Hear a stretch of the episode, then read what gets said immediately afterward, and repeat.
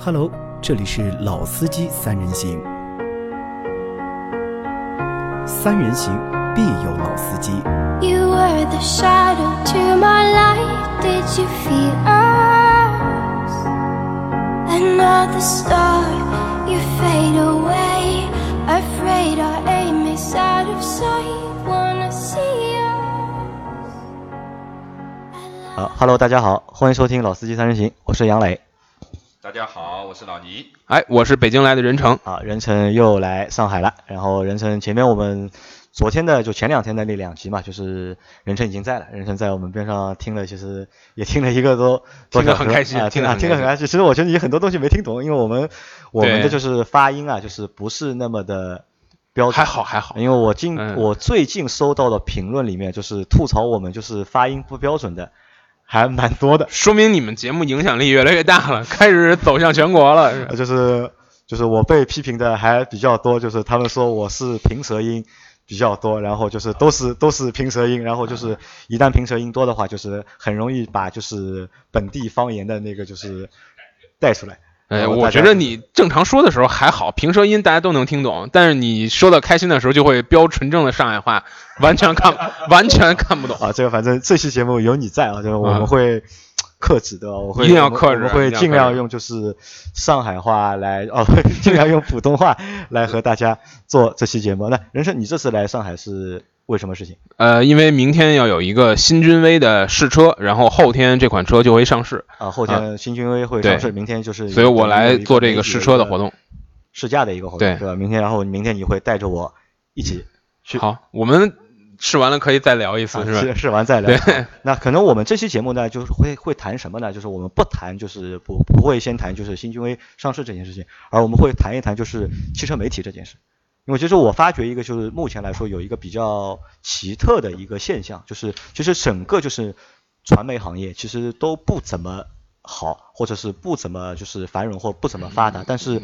相对来说呢，汽车媒体在近两三年或者近三四年发展的特别好。汽车媒体也不能算发展的特别好吧，但是我感觉汽车媒体是呃形式在出新，随着这个大大家使用的这个阅读，或者说是大家使用这个内容的接收的这种技术的变革啊，汽车媒体在大量的出新的形式，然后汽车媒体的媒体的数量在增加，化整为零。让我的讲话就是，可能原来是那二十本杂志、几十家报刊，然后五个垂直网站，那现在可能化整为零了。就很多这个原来的这个报纸、杂志的从业者，他们出来自己创业也好，或者加入其他这种所谓的新媒体公司也好，所以媒体的规模。平均规模是大幅减小，对然后这个媒体数量是大幅增加。但这个变化越来越快嘛，就像你前面说的，先是化整为零嘛，就是大家就是那些传统的就是媒体的这些编辑也好，作者也好，就是集中到一家公司，可能就是集中到网络公司嘛，对吧？对就是去那些就比如说汽车之家啊、易车啊那些比较大的就是垂直的汽车类的网站，或者是一些就是门户类的就是汽车的频道，对吧？去做编辑。但是时间长了之后呢，我发现呢这些这批人又在退出来，对？又自己就是在自立门户，对吧？形成，因为现在自媒体非常发达嘛，就是我们有一个公众号，或者你有一个就是头条号，或者有一个微博，对吧？我就自己能够去做自媒体。因为现在的这个呃发布平台太太多了，啊其实我觉着很像可能民国时期的上海滩，随便有一个人他唰唰唰印了三千张小报，他就成一自媒体了，你知道吧？就是这个感觉。啊，对，就是反正就是自媒体就是非常多嘛，因为我们在我记得在四月份车展的时候，好像我看了一个数据啊，就是单是就是汽车类的自媒体好像就有两啊报的就有两万多家，也不知道就将近三万家，那这个就是我觉得这个数据啊，就是是非常庞大大，也非常是非常恐怖的。就是我们拿其他一些就是相关的一些，就是金融也好，就是房产也好，就是娱乐也好，或者是体育也好，就是肯定没有那么大量级的，就是这个就是自媒体的一个数量存在。呃，其实我觉得这个也可以换一种角度来讲，就是呃怎么说呢？你你说这个虽然参加上海报道的自媒体在可能上海车展官网的后台看到的，它有两万个这个名字，但这两万个名字中有多少是能拿到这个车厂的广告的？咱们都不说邀请函，咱们就说拿到，因为现在可以看到自媒体有两种生存方式，其实跟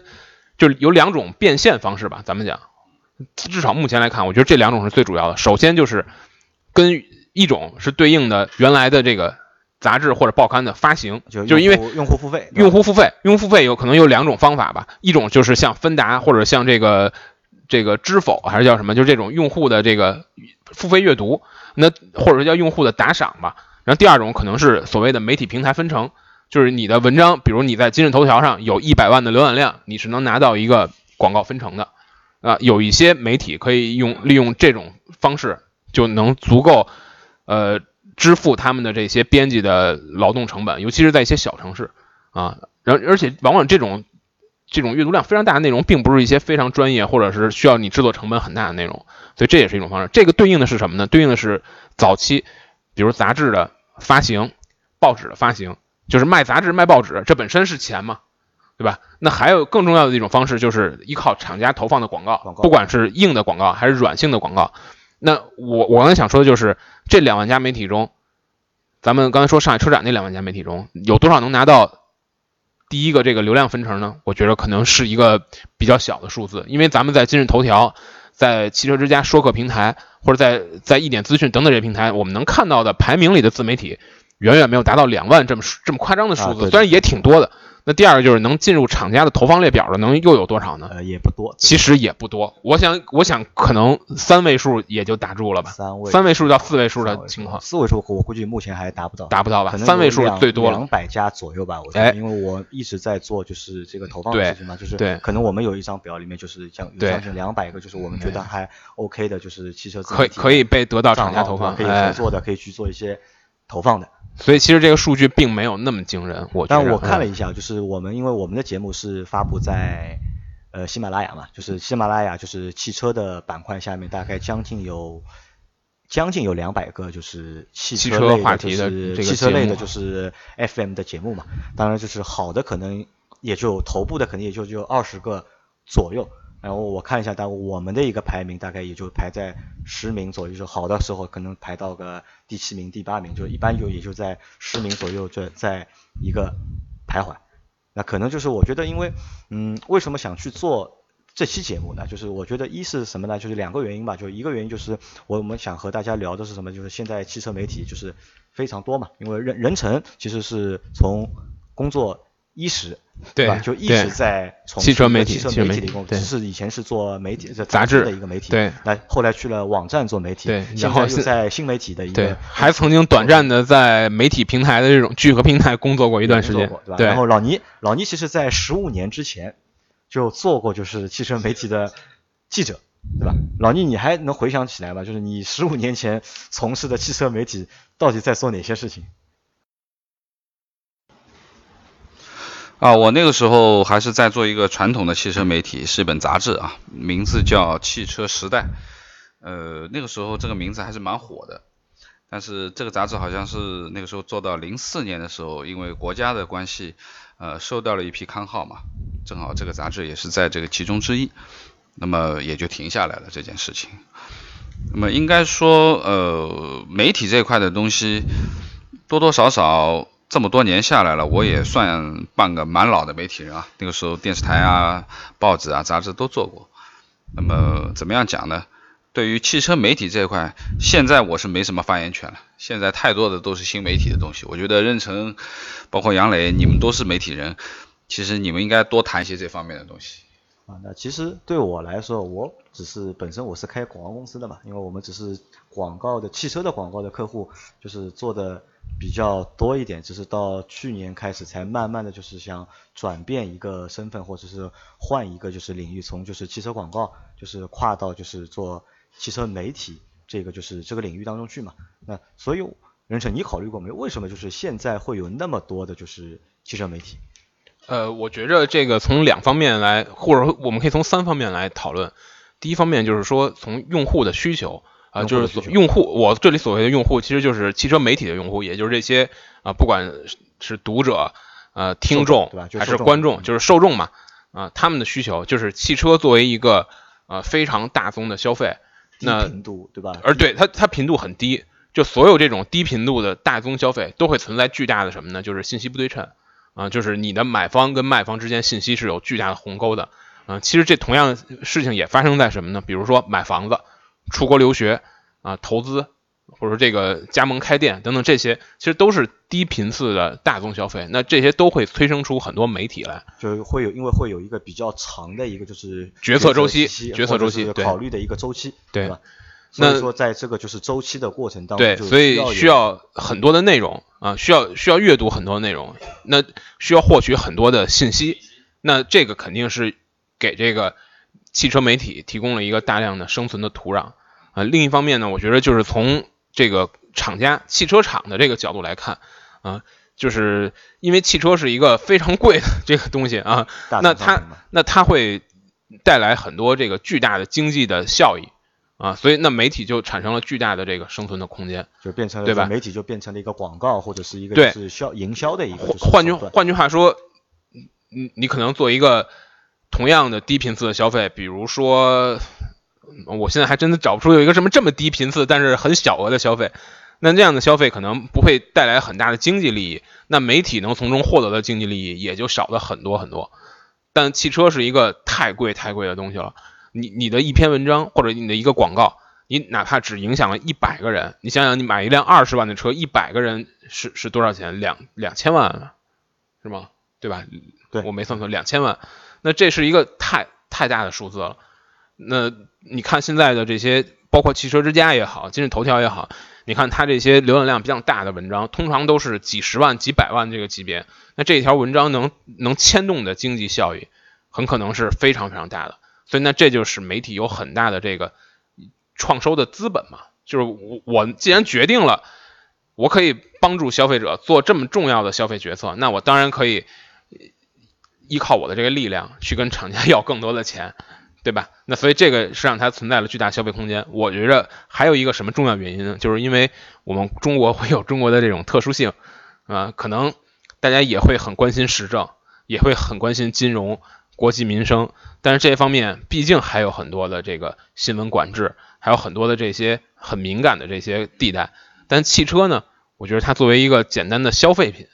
那至少不会牵扯到啊这些敏感的问题。那国家对这方面媒体的管控呢，相对相对就放松放松一些，那生存空间也更大。我觉得这三三个方面都是导致媒体这么多。那为什么说现在媒体数量变得这么多？就是说到刚才那个化整为化化整为零的这个过程，那可能其实是呃这个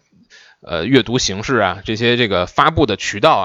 嗯变化了。随着这个技术的这种演进吧，大家使用习惯的演进，会有更多的这种形式出来，可能就出现了更多的名字啊。但其实可能内容的总量，我想并没有太大的爆炸。就就这些品牌，就对这些车嘛，对吧？对，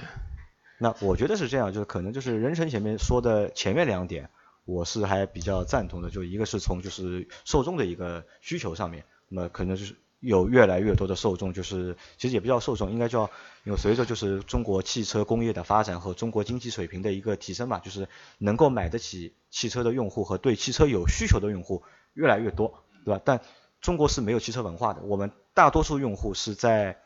没有就是汽车的知识，或者也没有一些购买的经验，或者也没有一些就是使用的一些经验，所以说呢，就是需要就是有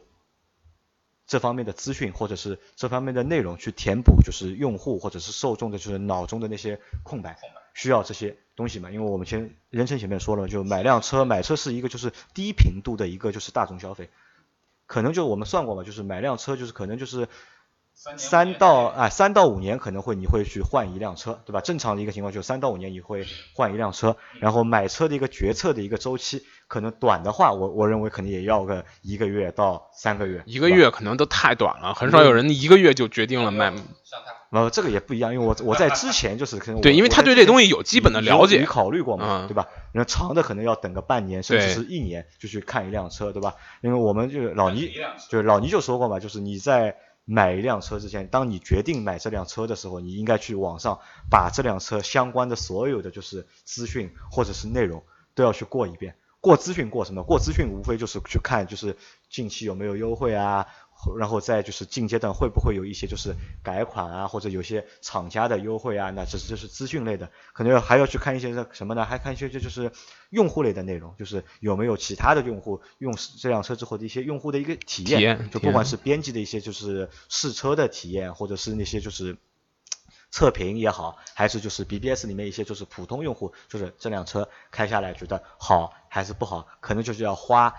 大量的时间，就是在这个上把你想买的那款车能够完全能够就是了解了解，对去吃透，就是比如说像黄吉黄吉前面说的嘛，他可能还会更关注什么？更关注就是他看中那辆车是否有一些就是负面的内容，因为其实因为我们知道了每辆车可能都会有一些 bug。世界上没有一个就是十全十美的车，对吧？但我们至少要在买之前，我要知道这辆车它的缺点到底在哪里，这个缺点是不是我能够就是接受的，对吧？那可能就是在这个决策的过程中，就需要就是大量的一个就是消息的一个获取内容，就对是去获取。这个还和什么有关呢？还和前面你和我说的，就是可能因为中国的地域非常大，对然后地域很大可能我们分城市，我们可以从一线城市排到呃三四五。我觉得这个这个个不完全是地域啊，就我觉得是这样，就是因为中国首先有巨大的人口基数，那可能我想每个国家它都会有地域的差异、文化层次的差异，那中国也是有巨大的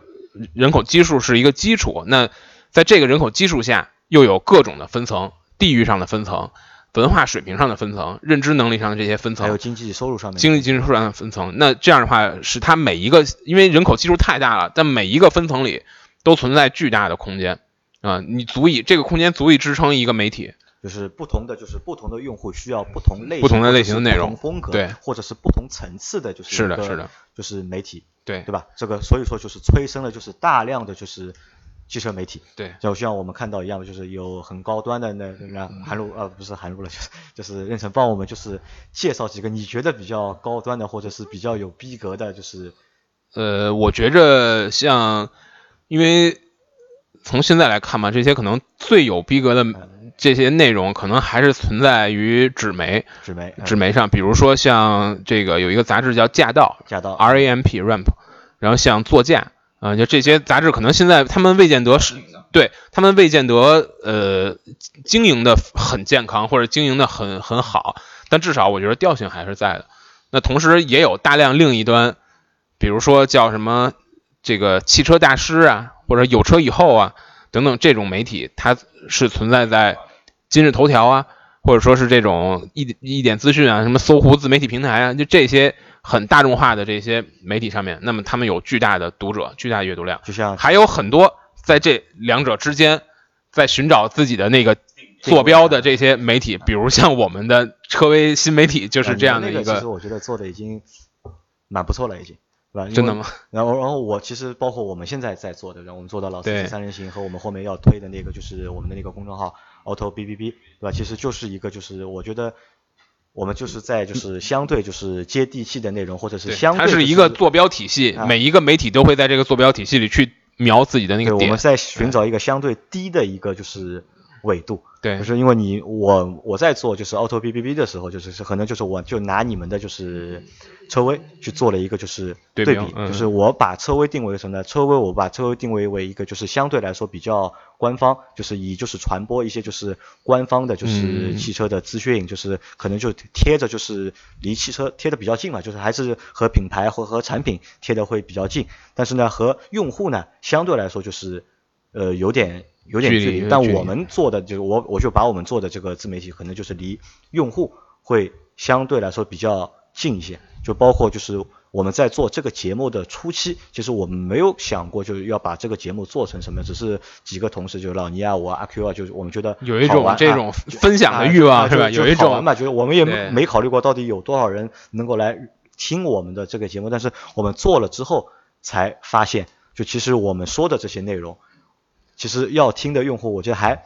还蛮蛮多的，就这个也是出乎我的一个就是意料的，这个可能就是应了就是任成你前面说的，就是因为地域的就是分层分层比较多，就是可能用户对不同的，甚至是什么，我认为还是就是一个就是用户他对不同层次的内容他都会有需求，他可能会他对一些就是有逼格呀、或者有对对对情怀内容他有需求，他会对一些就是接地气啊，或者是一些贴近实际的。你说这个内容对他他的作用不一样，有的内容可能对于他来讲，哦，我看这个内容是消遣，是一种消遣。那那那这时候他可能会去看那些有逼格的、有情怀的、有腔调的内容。那他有的内容，他在获取这个内容的时候，他是为了获取知识，但他一定会去看那些啊，我该怎么选择一套轮胎，我该怎么去换我的机油啊，我该怎么去挑选一辆车。还有一些内容是帮他做一些决策，就是所谓消费决策嘛。我现在我要买一辆车了，我到底是要买君威、雅阁还是奥迪 A 四我需要一些基础的信息去帮我做判断。对，因为其实在一个 4S 店里，你你的试车过程，很多 4S 店现在都不能提供试驾车，呃，这个倒至少不能提供所有你想要的试驾车。全系很难提供嘛，它最多就是能提供一个这个系列里面一个顶配，对吧？其实大多数用户都是买一个就是入门版或者是入门版上面一个版本的而且而且你在 4S 店所能试驾的这个路程也好，相对来说呃路面也好，使用环境也好，都是非常单一的。你你很难通过自己真实的体验，啊、去解决这件事儿。那你怎么办呢？你只能通过一些媒体，通过一些这种其他的辅助渠道，对，是这样。而且我觉得，作为中国的市场的情况呢，呃，现在我觉得中国的市场还是正在处从一个增量的市场向一个存量的市场那样去转化。就是大家原本买车基本都是第一辆车，那现在买车可能越来渐渐的有越来越多的份额是第二辆，是改善的这种更换。那在这样一个情况下，大家都是一个比较在买车这件事儿，在开车这件事儿上大部分人还是一个小白。啊，我觉得还是比对吧？你你可能很多时候你不能，如果一个开了二十年车的人，他可能一坐到这车里，他就知道这是不是我想要的。他未必能知道这东西好不好，他知道这是不是我想要的，因为我知道在我日常生活中，在我使用汽车过程中，我我所关注的点是什么，我所使用的这些场景是什么。但是一个新的消费者，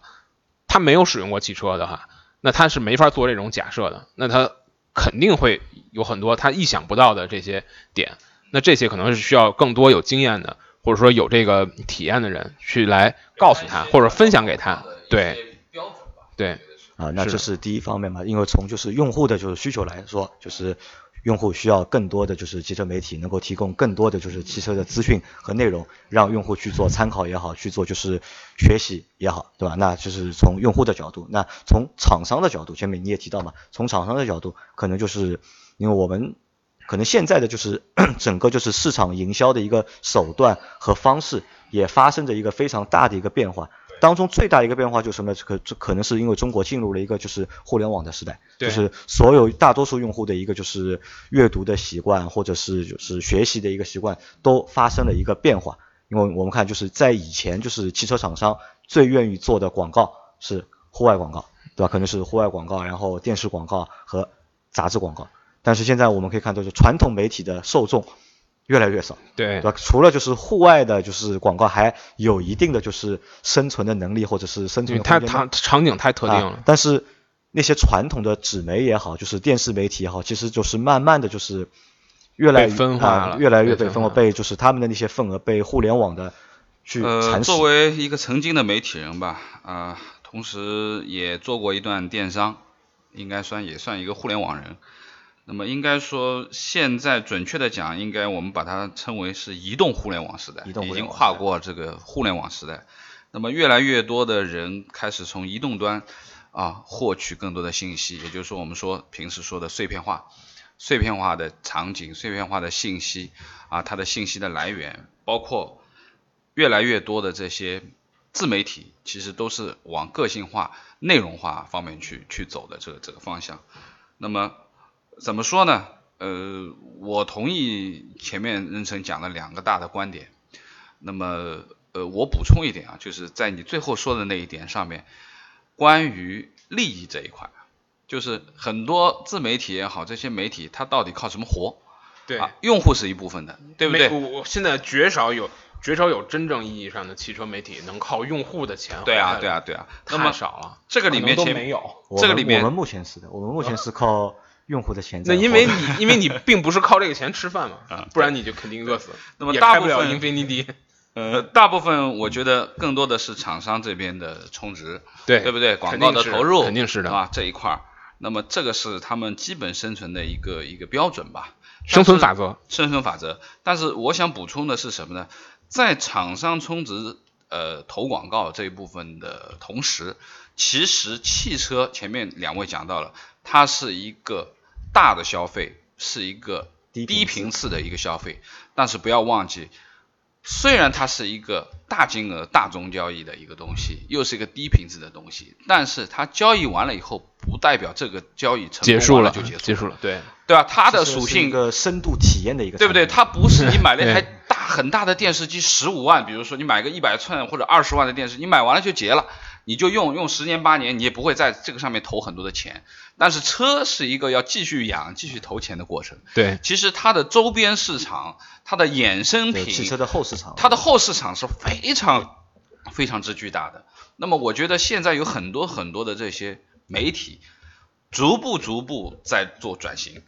啊，它已经从一个媒体的功能，广告、媒体发布信息的内容，逐步逐步开始往商城、往这些后市场去发展。衍生产品上面去转化，就是说他培养了这些忠诚的我们说的用户读者，他在教育这些用户读者的同时，其实他也在逐步逐步养成自己的客户消费群体，其实是这样的一个，可能这也是我们说一个方向，越来越多的媒体但喜欢做汽车媒体的这样的一个一个呃方向。我觉得这个有有两个方面嘛，我觉得一方面是说，呃，所有如果媒体本身它是能吸引到眼球的，嗯嗯那现在的问题就是怎么把这个眼球变现，就是很很早之前，因为我是学计算机的，在我上大学的时候，我的老师就给我就就讲过一句话，我觉得超他妈有道理，这简直是，叫他这话怎么说呢？他说，互联网的本质，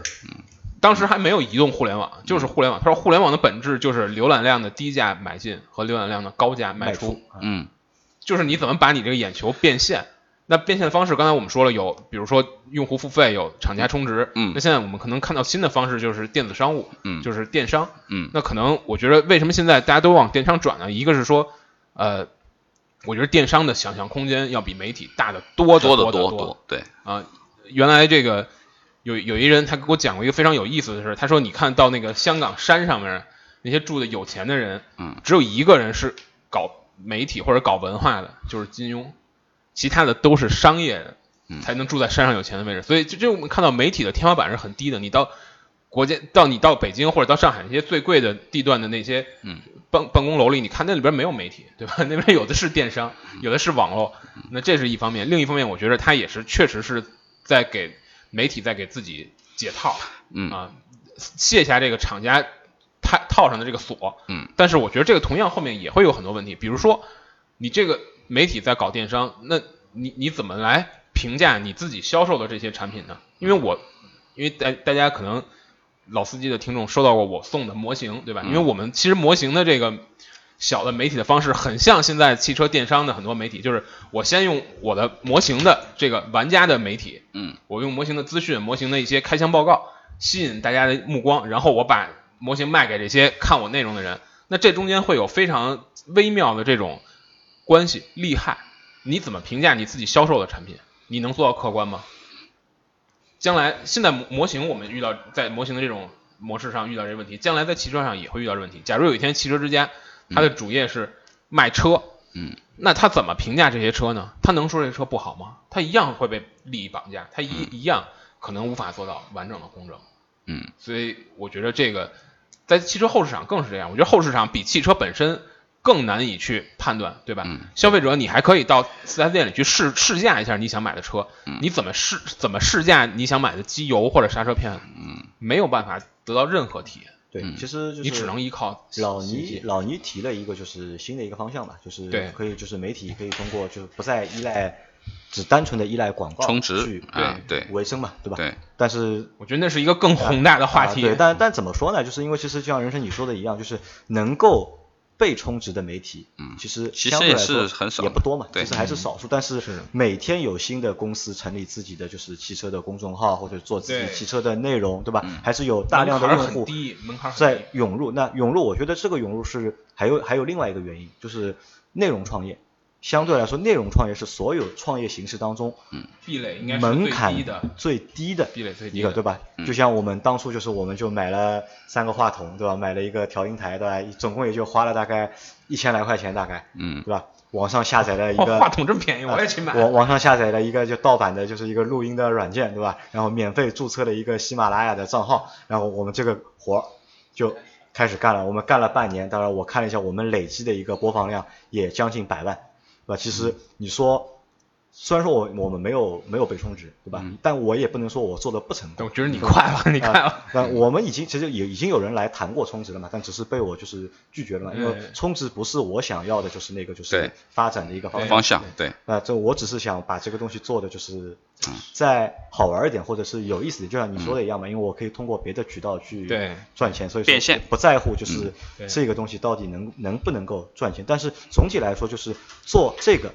我觉得就是可能更好玩。要比我做汽车广告对要有意思多嘛，因为上个星期我们有一个听众朋友，就是我们一个群里一个小伙伴来我公司找我，就他也是上海的嘛，就来我公司找我来，他他就问了我几个问题啊，就他说你为什么要做这个东西？然后你你做这个东西能够维持下去吗？对吧？那我说很简单嘛，其实就是做这个成本本身就